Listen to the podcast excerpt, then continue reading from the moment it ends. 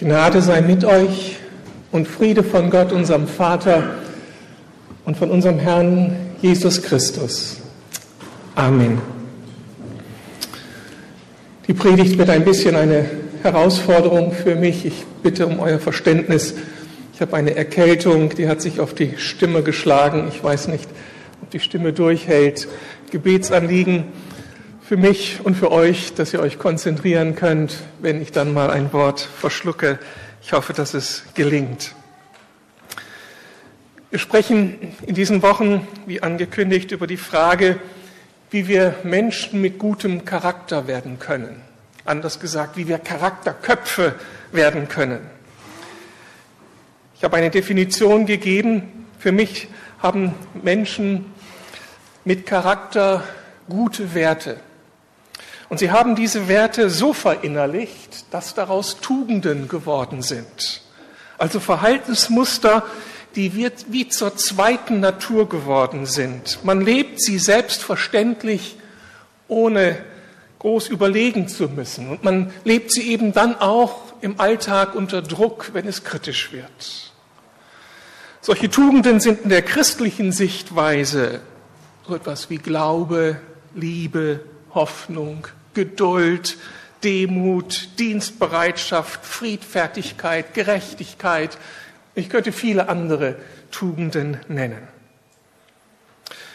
Wir haben uns bewusst gemacht, und das war ein bisschen schmerzlich, dass wir diese Tugenden schwer aus eigener Kraft entwickeln können. Wir können manches an uns verändern.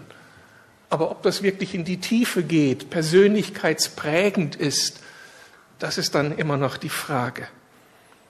Die Bibel hat uns deutlich gemacht, wir brauchen den Erfinder des Lebens selbst. Wir brauchen Gott, wir brauchen Christus, wir brauchen den Heiligen Geist, damit das gelingen kann.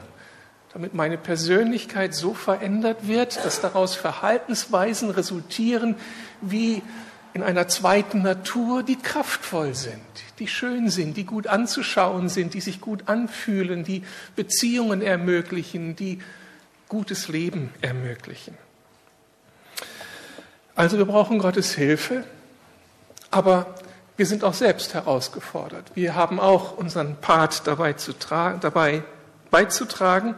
Und darüber habe ich am vergangenen Sonntag gesprochen, um Tugenden auszuprägen, so wie sie Jesus Christus uns vorgelebt hat und wiedergespiegelt hat.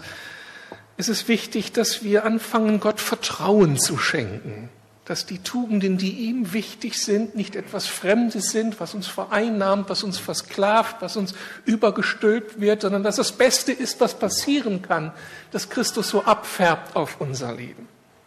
Das, da ist Vertrauen gefragt. Auch für die Situation, dass ich versage und mich dann als Versager eben empfinde. Wir haben von dem Raum der Gnade gesprochen, der etabliert ist in dem Raum da, wo wir als Christen vor Gott leben und wenn wir versagt haben, kein Problem, wir stehen auf und gehen mit weit weiter mit Christus. Da ist keine Verdammnis, Ablehnung für die, die mit Christus unterwegs sind. Wir haben auch gesehen, dass es an uns ist, unser Denken zu verändern, um uns innerlich zu erneuern. Da sind so viele falsche Denkmuster in uns und die müssen wir angehen. Nur so wird Veränderung möglich sein. Und dann ist es auch an uns, die biblischen Wahrheiten im Alltag anzuwenden. Soweit, so gut. Diese Woche nun bin ich durch einen Artikel in der Zeitschrift Die Welt unfreiwillig auf die Dringlichkeit unserer Thematik aufmerksam gemacht worden. Als ich das las, habe ich gedacht, das ist ja unser Thema. Und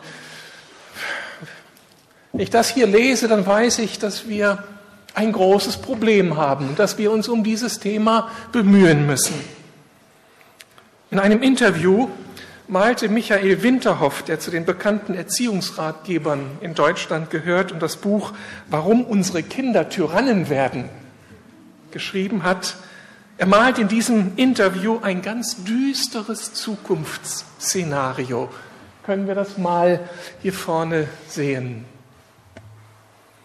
Er schreibt also, die Kinder, die jetzt auf uns zukommen, sind nur lustorientiert. Sie haben keine Frustrationstoleranz, keine Gewissensinstanz, keine Arbeitshaltung, keine soziale Kompetenz. Sie sind im Freizeitpark Phantasialand hochleistungsfähig, weil es um Lust geht und in der Schule eben überhaupt nicht. Sie, sie können sich auch auf nichts freuen. Sie leben nur im Moment, suchen unmittelbare Bedürfnisbefriedigung. Sie haben das Weltbild, dass sie allein auf der Welt sind und alles steuern und bestimmen können. Wenn ich vor Lehrern spreche, geben sie mir die Prozentsätze solcher Kinder an. Im Grundschulbereich sind das schon 70 Prozent.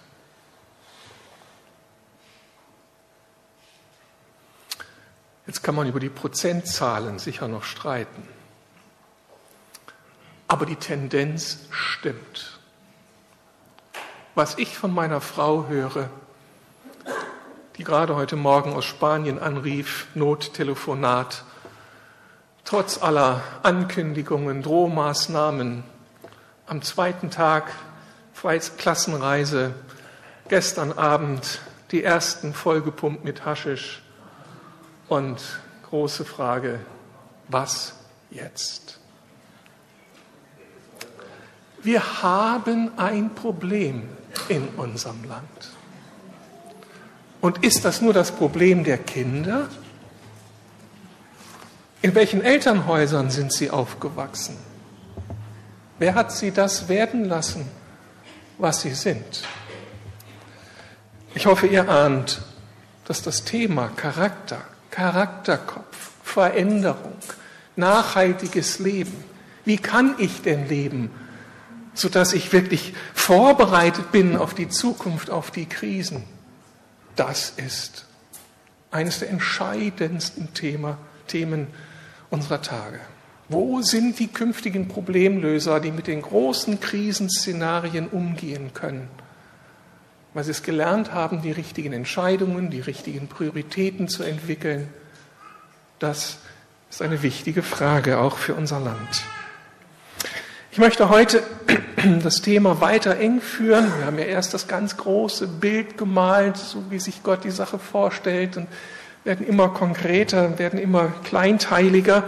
Und ich möchte heute anhand von Johannes 15, diesem Gleichnis, diesem Bild des Weinstocks und der Rebe, einige Hilfen geben, wie das gelingen kann, wie wir zu diesen Charakterköpfen werden. Jesus sagt dort von sich, Johannes 15, die Verse 1 bis 8, ich bin der wahre Weinstock und mein Vater ist der Weingärtner. Jede Rebe an mir, die nicht Frucht bringt, die nimmt er weg. Und jede, die Frucht bringt, die reinigt er, dass sie mehr Frucht bringe. Ihr seid schon rein um des Wortes willen, das ich zu euch geredet habe. Bleibt in mir und ich in euch. wie die Rebe nicht von sich selbst Frucht bringen kann, sie bleibe denn am Weinstock, so auch ihr nicht. Ihr bleibt denn in mir. Ich bin der Weinstock. Ihr seid die Reben. Wer in mir bleibt und ich in ihm, der bringt viel Frucht, denn getrennt von mir könnt ihr nichts tun. Wenn jemand nicht in mir bleibt, so wird er hinausgeworfen wie die Rebe und verdorrt. Und man sammelt sie und wirft sie ins Feuer und sie verbrennen. Wenn ihr in mir bleibt und meine Worte in euch bleiben, so werdet ihr bitten, was ihr wollt, und es wird euch geschehen. Hierin wird mein Vater verherrlicht, dass ihr viel Frucht bringt und meine Jünger werdet. Gottes Wort. Es ist wahr und voller Leben. Amen. Das Bild, das unser Text anspricht, ist vielen Berlinern nicht so vertraut. Im Gegensatz zu Menschen aus Baden, Württemberg, Franken, Hessen, der Mosel oder der Saarregion, die bekommen bei folgenden Bildern feuchte Augen und einen tropfenden Zahn. Ach, das ist was, ein Weinstock voller Frucht. Und wenn wir uns die Frucht etwas näher anschauen, das zweite Bild bitte.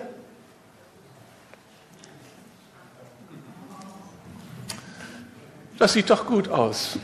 So richtig zum Zupacken. Wobei ich nicht weiß, das müsste man mal Harald Volz fragen, ob diese Früchte auch für einen guten Wein reichen oder ob sie eher auf dem Tisch stehen, um gegessen zu werden. Ein so schönes Bild. Weinstock, Frucht. Das ist begehrenswert. Damit können wir uns identifizieren. Natürlich redet Jesus hier nicht vom Weinstock und seinen Reben, um Werbung für Wein vom Horeb zu machen. Da gibt es ja auch Wein. Ich weiß nicht wie gut, aber es gibt ihn. Jesus geht es um eine ganz, ganz andere Wahrheit. Für ihn steht der Weinstock für ihn selbst. Jesus ist der Weinstock. Dieser Weinstock wird von Gott als dem Weingärtner gepflegt. Die Reben, das sind wir. Das sind wir, die wir mit Christus verbunden sind, die wir Christus nachfolgen, die wir mit Christus unterwegs sind, die ihm glauben. Und die Trauben, die diese Reben hervorbringen, das ist ein Hinweis auf all das, was ein Mensch durch die Verbindung zu Christus hervorbringen kann. Und dazu gehören unter anderem die Tugenden, die Christus widerspiegeln und unseren Charakter prägen. Und dazu gehören dann auch die Ergebnisse aus unserem Reden, aus unserem Verhalten, die dann anderen zugutekommen. Wenn andere Menschen durch uns ganz praktische Lebenshilfe erfahren, durch praktische Liebesdienste, durch Unterstützung, Ermutigung, Trost, oder dadurch, dass wir sie korrigieren und ermahnen und ihnen finden, helfen, den richtigen Weg zu finden, dann ist das Frucht, die wächst durch unsere Verbindung zu Christus. Oder wenn wir Menschen gar helfen, Christus zu finden, dann gehört das zu dieser Frucht, die durch Christus möglich gemacht wird. Ausgangspunkt der Argumentation Jesu ist der letzte Vers unseres Textes, nämlich irgendwo die Sehnsucht Gottes, des Weingärtners, danach, dass der Weinstock, dass die Reben Frucht bringen. Hierin, Vers 8, wird mein Vater verherrlicht, dass ihr viel Frucht bringt und meine Jünger werdet. Ihr sollt viel Frucht bringen denn dadurch wird mein Vater verherrlicht.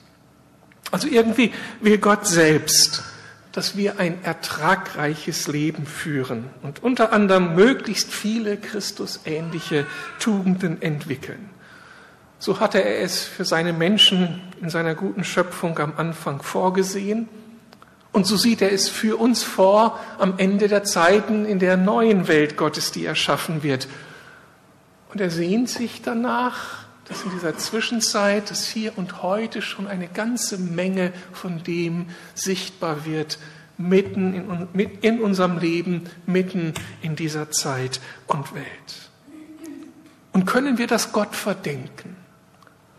Dass er sich danach sehnt, dass seine Leute, seine Kinder solch ein ertragreiches Leben führen. Also ich bin Vater von vier Kindern. Und ich kann ein bisschen diesen Pulsschlag Gottes nachvollziehen. Wie sehr sehne ich mich danach als Vater, dass ich irgendwie Spuren von mir in meinen Kindern wiedererkenne. Und wenn ich sie erkenne, er glaubt gar nicht, was das für eine Freude ist. Das ist wirklich das Schönste. Ich sehe meine Söhne und wenn wir dann Leute sagen, Wenn ich deine Söhne predigen höre, dann höre ich dich predigen. Dann wachse ich. Das ist so wohltuend. Das tut mir gut. Oder wenn ich meine Töchter sehe und wie sie in den Fußspuren ihrer Mutter laufen und Lehrerinnen sind bzw. werden, dann erfüllt das mein Herz. Das ist mit das Schönste, was man erleben kann. Wir hinterlassen Spuren in unseren Kindern. Und wenn man dann sieht, dass sie ihr Leben gut entwickeln, ihr Potenzial entwickeln und nicht wegwerfen, nicht auf der Stelle treten, die richtigen Entscheidungen treffen für ihr Leben, das ist solch eine unglaubliche Freude. Nachvollziehbar? Woher kommt denn diese Freude? Sie ist eine Widerspiegelung dessen, was im Herzen Gottes abgeht. Das ist doch Gottes Freude. Und er sehnt sich danach, dass seine Leute, für die er so unglaublich viel getan hat, in Christus, im Heiligen Geist, von Anbeginn der Schöpfung an. Und das hört ja noch nicht auf. Die neue Welt Gottes wartet ja noch auf uns. Er sehnt sich so danach, dass das Spuren hinterlässt in seinen Leuten. Ich habe mir in der Woche, letzten Woche, so bei der Vorbereitung der Predigt die Situation vorgestellt, wenn ich ankommen werde in der neuen Welt Gottes. Wo die Begegnung mit Gott nicht mehr eine Begegnung im Glauben ist, sondern im Schauen, wenn ich ihm begegne. Und ich habe mir so vorgestellt, was ich mir wünsche in dieser Erstbegegnung mit Gott. Wie traumhaft wäre das? wenn Gott mir begegnet und sagt, mein Sohn, ich habe so große Freude an dir gehabt. Du bist in meinen Spuren gelaufen. Ich habe mich in dir wiederentdeckt. Das war so gut, dich zu sehen. Du bist Christus ähnlich geworden. Okay, da war manches, das muss dich zudecken. Aber dafür war ja auch mein Sohn da. Aber du bist eine Freude meines Herzens gewesen. Wäre das nicht unglaublich? Das ist meine Sehnsucht. Und das motiviert mich, über diesen Text nachzudenken, über dieses ganze Thema nachzudenken. Ich möchte Christus ähnlich werden. Und ich möchte viel Frucht wirken und erleben, wie mein verbogener Charakter, meine hässliche Persönlichkeit durch Sünde verzeichnet, verändert wird. Und ich ankomme bei ihm zu seines Herzens Freude. Das ist Ansporn. Und darum begrüße ich diese Frage wie ich denn zu einem ertragreichen Leben kommen kann, wie das denn praktisch geschehen kann, das muss doch jetzt meine Frage sein. Alles andere wäre unlogisch. Wie geschieht es? Was ist zu tun, Herr? Unser Text deutet zwei wichtige Antworten an. Ich werde heute Morgen nur die erste ansprechen können. Die erste Antwort ist mehr Frucht mehr ertragreiches Leben durch ein Bleiben in Christus. Die zweite Antwort wird sein, mehr Frucht durch Reinigung. Da beschneidet dann der Weingärtner die Rebe, dass sie mehr Frucht bringt. Wir wollen uns auf diesen ersten Aspekt, auf das Bleiben in Christus konzentrieren. Gute Frucht ist nur dann möglich, wenn die Rebe im engen Kontakt zum Weinstock steht. Vers 5, ich bin der Weinstock, ihr seid die Reben. Wer in mir bleibt und ich in ihm, der bringt viel Frucht, der führt ein ertragreiches Leben. Denn getrennt von mir könnt ihr nichts tun. Das ist natürlich jedem Winzer klar. Der Weinstock versorgt die Rebe mit Wasser und Nährstoffen. Ohne diese Verbindung kann hier nichts wachsen. ohne Bild gesprochen, auf dem Hintergrund unserer Gesamtthematik. Christusähnliche Tugenden können sich nur dann ausbilden, wenn wir im engen Kontakt zu Christus stehen.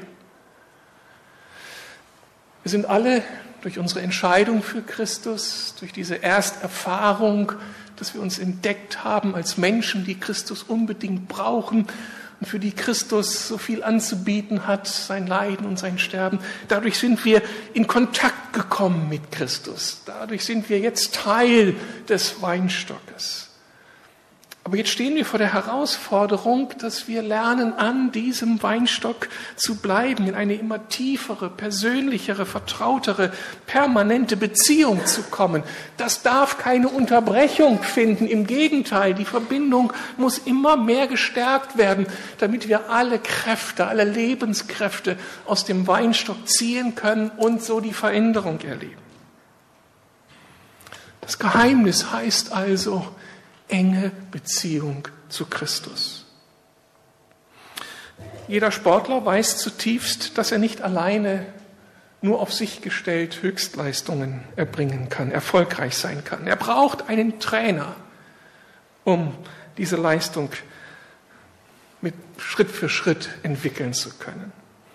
Und dazu muss er sich ganz auf seinen Trainer einlassen, seine Gedanken verstehen, auf seine Ratschläge eingehen, sie verinnerlichen, um sie dann im Wettkampf abrufen zu können. Wenn nicht, kann es schnell eine Niederlage setzen. Das musste Arthur Abraham erfahren, Weltmeister im Profiboxen aus Berlin. Mittelgewicht. Er hat im vergangenen Jahr, Jahr einige schmerzliche Niederlagen einstecken müssen. Und man munkelt, dass es da ein zentrales Problem gibt.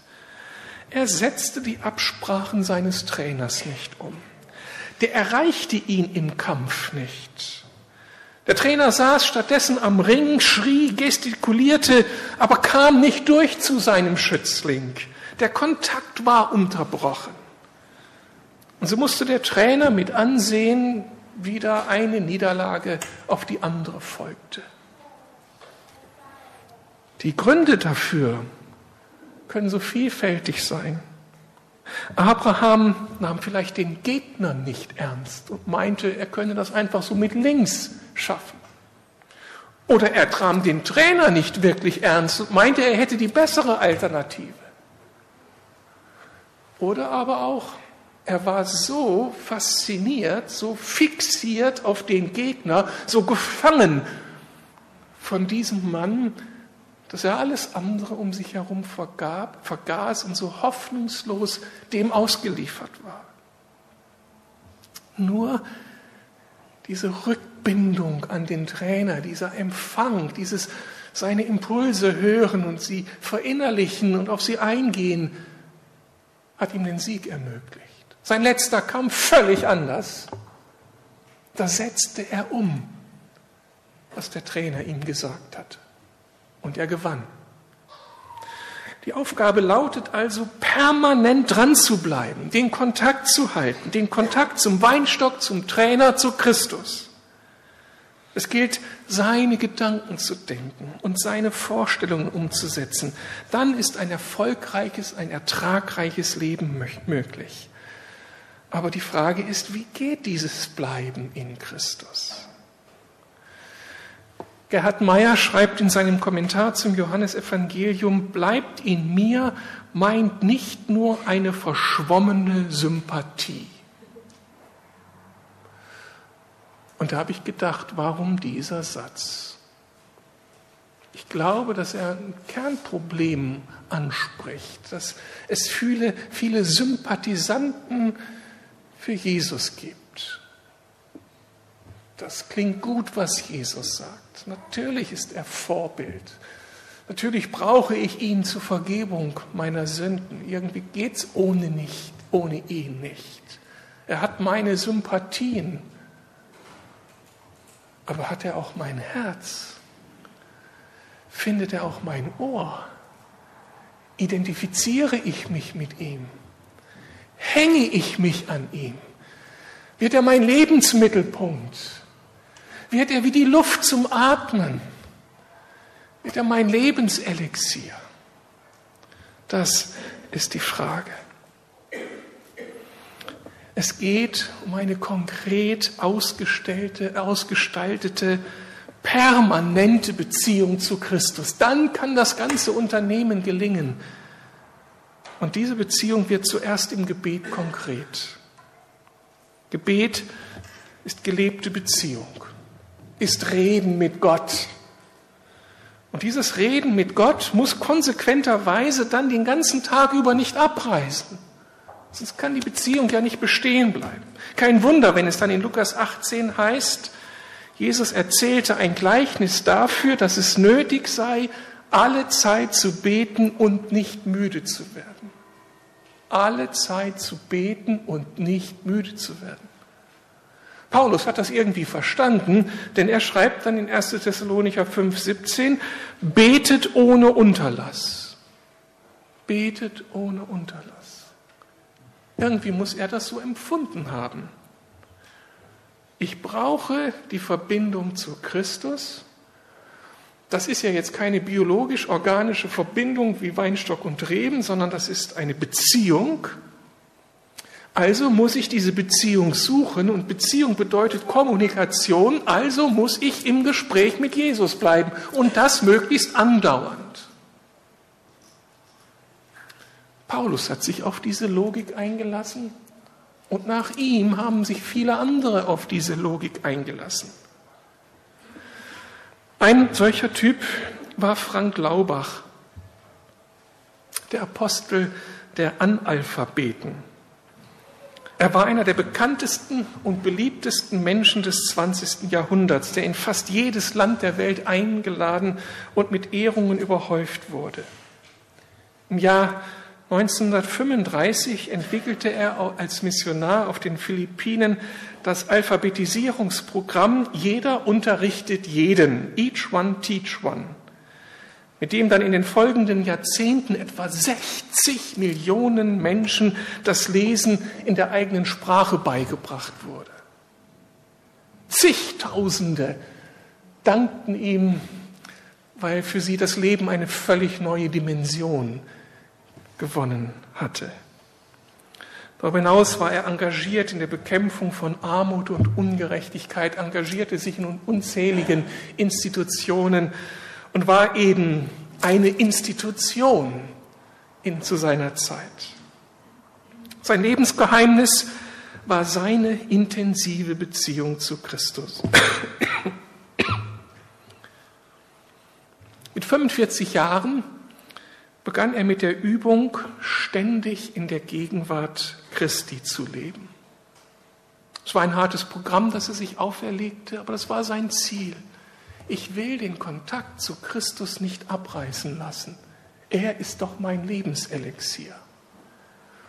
Und Schritt für Schritt lernte er es, mit Jesus den Tag zu gestalten. Er hat darüber ein Buch geschrieben, das Spiel mit den Minuten, und er drängt seine Leser dazu, bitte nehmt das ernst, sucht den Kontakt, strebt das an, jede Minute des Tages in Beziehung zu stehen zu Jesus. Und er sagt, es geht, Leute. Es kostet einen Preis, aber es geht. Und das Resultat ist unglaublich und macht alle Mühe wert. Das war kein Pastor. Als Berufschrist müsste er vielleicht, müsste ein Pastor, dass wir irgendwie lockerer leben können als irgendein anderer, sondern er war wirklich jemand, der die Welt bewegte, der sich mit Staatsoberhäuptern auseinandersetzen müsste, mit den Größen seiner Zeit. Und irgendwie fand er einen Weg in all den großen Empfängen und persönlichen Gesprächen mit den Großen dieser Welt, diesen inneren Kontakt, dieses innere Zwiegespräch mit Christus nicht abreißen zu lassen. Und wie gesagt, sein Leben ist auf eine Art und Weise zu einem Segen geworden. Das ist unglaublich. Als er einmal zum Mann des Jahres gekürt wurde, sagte er bescheiden, der Herr wird nicht meine Trophäen zählen wollen, sondern meine Narben. Und er meinte damit, Treue ist gefragt, Durchhaltevermögen ist gefragt in den kritischen Situationen, wenn es eng wird. Dann ist es gefragt, durchzuhalten, geduldig zu sein, auf Gott warten zu können, vergeben zu können. Und das lässt uns sofort ahnen, dass hier all die Tugenden angesprochen werden, von denen wir hier reden. Er war ein Mann mit Charakter. Und sein Geheimnis, ständiger Kontakt mit Jesus. In unseren Tagen ist es Dr. Arne Elsen, ich habe den Namen schon öfter mal erwähnt, erfolgreicher Internist und Diabetologe im Diabeteszentrum Hamburg, der genau dieses gleiche Anliegen verfolgt, permanenter Kontakt mit Jesus, bleiben in Jesus. Und er war ein besonders oder ist ein besonders praktischer Mensch und hat sich gefragt, wie kann ich das fördern? Mein Alltag lenkt mich so ab, ich komme nicht dahin, das irgendwie mir bewusst zu machen, ich muss mir eine Hilfe holen. Und er hat sich eine Uhr besorgt, die ihn nun alle zehn Minuten durch einen Signalton oder durch eine Vibration daran erinnert, dass er Jesus suchen soll. Und er erzählt, wie er dann mitten im Gespräch mit seinen Patienten dieses Signal hört und dann nicht unterbricht und in die Ecke geht und jetzt erst einmal fünf Minuten Stille macht, sondern er unterhält sich weiter und hat einfach gelernt dabei, wir sind ja alle multitaskingfähig, innerlich zu sagen, wie gut, Jesus, dass ich mit dir unterwegs bin. Ich bin so froh, dass du mein Herr bist. Ich ehre dich. Ich, ich will dich. Oder ich weiß nicht, was er noch alles betet, aber so sinngemäß. Und die Resultate seines Lebens sprechen für sich. Er arbeitet in seinem Therapiezentrum da, aber mittlerweile nicht mehr als Arzt, sondern als Beter. Menschen kommen nur noch zu ihm, um Gebet zu bekommen. Und jeden Tag bekehren sich Menschen. Und jeden Tag werden Menschen übernatürlich geheilt. Wenn wir ihn fragen, wie geht das? Ertragreiches Leben, dann würde uns er alle diesen Timer verkaufen und sagen, das setz um und du wirst erleben, wie die Dinge natürlich entstehen, weil in der Gemeinschaft mit Christus einfach Dinge freigesetzt werden, die wir nicht in den Händen haben. Wenn ich all diese Beispiele vor Augen habe und ich habe noch mehr, dann ist in mir eben in den letzten Monaten diese Sehnsucht weitergewachsen. Und wenn andere gute Dinge entwickelt haben, warum muss ich was Neues empfinden? Und ich habe mich darum auf die Suche gemacht, ich habe das schon auf der Freizeit erzählt und habe für mein iPhone eine Applikation gefunden, die mich jede Viertelstunde erinnert. Es wird gleich irgendwann piepen, werdet ihr es merken. Ich habe es extra laut gestellt, damit ihr es hört. Und das erinnert daran, Jesus, ich bin da. Ich bin da für dich. Ich ehre dich.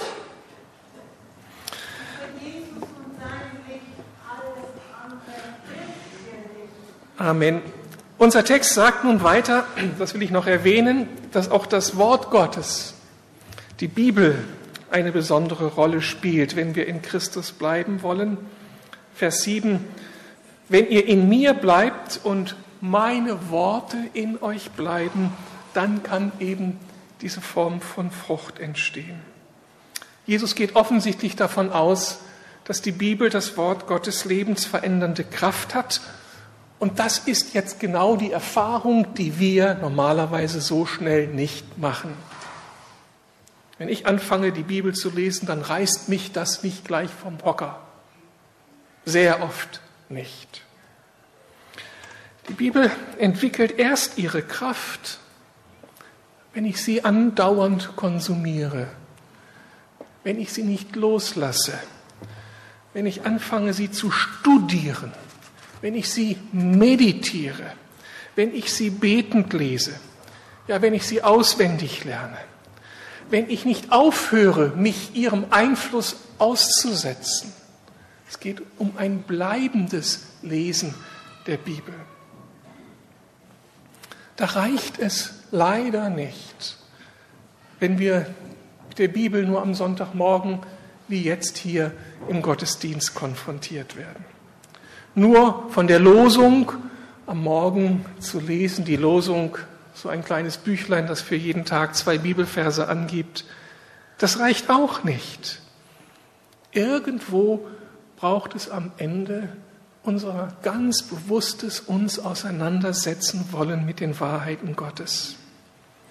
Wir alle wissen, dass wir nicht nur einen Trainer brauchen, um Leistungen zu bringen, sondern eben dann auch ein regelmäßiges, gezieltes Training. Mein Physiotherapeut, zu dem ich gegangen bin mit meinen Bandscheibenproblemen, sagte mir vor einigen Wochen, dass sein Beitrag zur Stärkung meines Rückens fünf Prozent ausmache. 95 Prozent müssten von mir kommen, indem ich seine Übungen umsetze. Zu Hause, im Wohnzimmer, auf dem Fußboden. Das war etwas, was ich nun absolut nicht hören wollte. Es ist so viel einfacher, sich 40 Minuten durchkneten zu lassen. Und so viel angenehmer. Und es ist auch viel einfacher, die Pille zu bekommen oder die Spritze. Aber wenn ich gesund werden will, braucht es die 95 Prozent Schweißarbeit. Und jetzt liege ich da auf dem Fußboden und recke mich und strecke mich und übe da vor mich hin eine halbe Stunde lang, schweißtreibend, langweilig, nicht lusterfüllend aber nachhaltig. Diese Einsicht müssen wir auch auf unser Ziel anwenden, durch das Bleiben in Christus ein Charakterkopf zu werden. Wir können nicht erwarten, dass 5% Investition in einen Gottesdienst mein Leben verändert. 95% geschieht zu Hause. Das ist die Verantwortung, die ich habe. Das Wort zu lesen, das Wort zu studieren, das Wort zu verinnerlichen. Darf ich hier als Pastor euch eine ganz große innere Not teilen? In unseren Tagen ist es nicht nur fast ein Unding, die 95 Prozent einzuüben zu Hause, sondern die Beobachtung von mir und viele meiner Kollegen ist, dass selbst die fünf Prozent der Besuch des Gottesdienstes nicht mehr selbstverständlich ist. Und ich weiß nicht, wohin das führen wird. Früher hatten die Gottesdienste für einen Menschen, der Jesus nachfolgte, eine unglaubliche Bindekraft. Da hatten Familien Rituale entwickelt. Sonntagmorgen ist der Tag des Herrn, da gibt es einen Gottesdienst. Da gab es gar keine Diskussion. Heute wird alles diskutiert. Heute wird so viel mit den Kindern diskutiert. Mein Sohn, du hast heute keine Lust. Na gut, dann haben wir ein Alternativprogramm heute. Ich glaube, dass wir hier in unglaublichen Gefährdungen leben. Und dass es so wichtig ist, dass wir dieses Bleiben in Christus einüben und dazu gehört, heilige Rituale zu entwickeln und diszipliniert zu leben, ob wir Lust haben oder nicht, ob uns morgens danach ist oder nicht, ob ich ausgeschlafen bin oder nicht, ob ich mich jetzt ein bisschen krank fühle oder nicht. Als vorhin meine Tochter hier die Ansage gemacht hat und von ihrer Erfahrung erzählte, dass sie sich so freut, wenn sie hier schon das Haus betritt am Sonntagmorgen, dann ist das ja überhaupt nicht selbstverständlich. Aber ich habe so empfunden, es hat sich so gelohnt, dass es für unsere Kinder keine Alternative gab am Sonntagmorgen. Und wie so oft, wie oft bist du mit uns mitgekommen, weil du mitkommen musstest. Ohne Lust. Und wie oft hat Mama dir gesagt, dann machst du das jetzt einfach ohne Lust.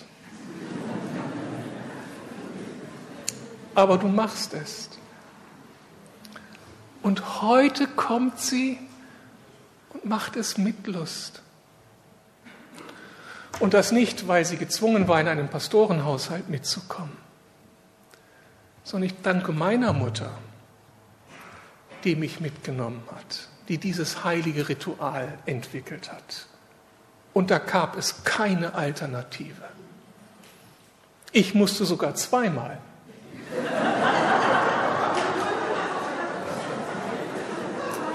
Am Sonntagmorgen in die Kirche und dann um drei noch einmal in die Stunde des Mülheimer Verbandes. Und dann fuhren wir mittags an dem Sportplatz vorbei, wo die Jungs Fußball spielten und ich drückte meine Nase platt und war sowas von sauer über meine Eltern. Aber heute weiß ich, wo ich hingehöre und habe dieses Erbe weitergeben können. Und bei meiner Frau war es das gleich. Wir waren uns eins darin. Und wir können heute die Frucht genießen.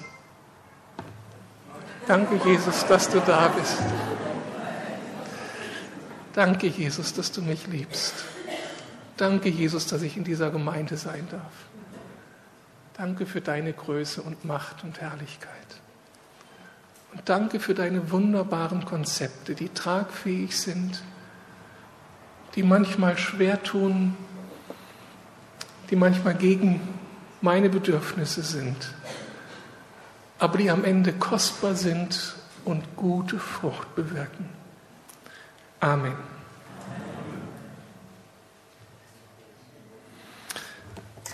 Einfach einige Augenblicke Stille. Und ihr sagt Jesus, was ihr sagen möchtet.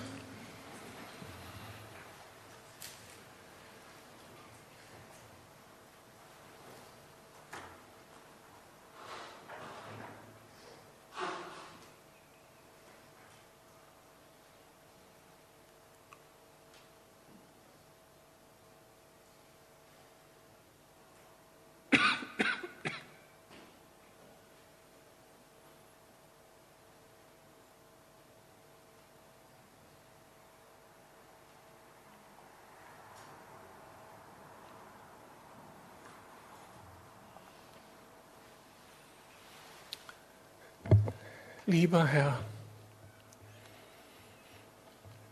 ich danke dir, dass ich Rebe am Weinstock sein darf, dass ich aus deinen Kräften leben darf. Ich danke dir für die Schönheit und die, für die Kraft und Überzeugungskraft deines Wortes. Du bist einzigartig. Du bist so gut. Ich darf hier stehen als einer, der die Wahrheit und Kraft deines Wortes, deiner Prinzipien bezeugen darf. Es hat sich als richtig erwiesen, ganz auf deine Karte zu setzen. Und ich bitte dich, Herr, dass du uns zu Menschen machst, alle, die hier zur Lukas-Gemeinde gehören, dass wir zu Menschen werden, die nicht nur mit dir sympathisieren, sondern die dich ins Zentrum ihres Lebens stellen. Und die diese heilige Sehnsucht in sich tragen, durch ein Bleiben in dir Christus ähnlich zu werden und ertragreich zu leben. Komm uns dazu entgegen, Herr. Vergib uns manche Oberflächlichkeit, manche falschen Lebensentscheidungen, manches falsche Vorbild unseren Kindern gegenüber. Komm, steh auf, Herr, und gib uns die Chance, neu anzufangen, die Dinge neu zu definieren. Danke, dass das auch noch möglich ist, wenn wir älter geworden sind dass es da kein zu spät gibt. Und wenn du uns noch einige wenige Jahre gibst, diese Jahre können alles aufwiegen, was wir vielleicht verpasst haben, wenn wir ganz nah an deinem Herzen sind. Herr, ich bitte dich, dass du die Impulse deines Wortes immer wieder hochbringst in den nächsten Tagen, dass wir nicht davon loskommen und dass wir dann einander bezeugen, wie sich Dinge verändern. Geist Gottes, danke, dass du dich an unsere Fersen heftest. Ich heiße dich willkommen.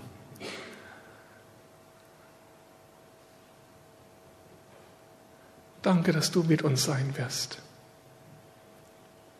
Wir haben dich so lieb, Jesus. Ich bin so stolz auf dich und so unglaublich dankbar, dass ich mit dir unterwegs sein darf. Amen.